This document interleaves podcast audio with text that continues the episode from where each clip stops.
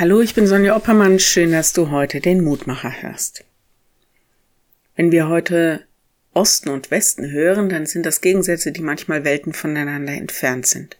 So wie Nord und Süd. Wir erleben eine Welt voller Spannungen, Entfernungen, Distanz, Konflikt. Meistens Menschen gegen Menschen. Die Losung heute bringt Ost und West zusammen, und zwar im Gotteslob. Da heißt es, Du machst fröhlich, was da lebet im Osten wie im Westen. Psalm 65, Vers 9.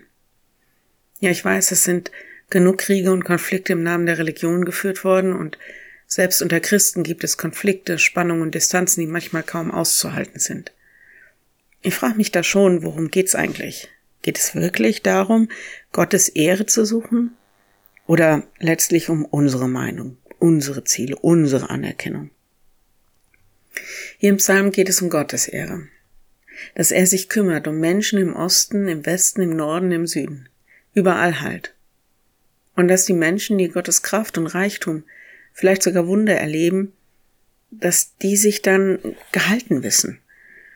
Und dass die Gott loben und preisen. Und da ist klar, das sieht in jeder Konfession auch ein bisschen anders aus.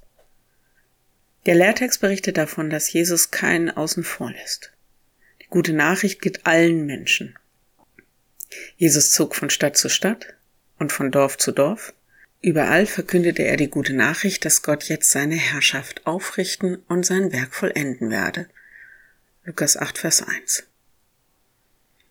Wenn du magst, dann bete doch noch mit mir. Lieber Herr, danke, dass du zu uns gekommen bist mit deiner guten Nachricht und dass wir an dich glauben können.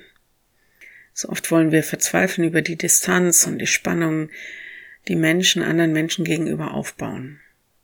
Geht's da wirklich noch um dich? Schenk, dass wir sehen, was uns verbindet. Mach uns eins in dir.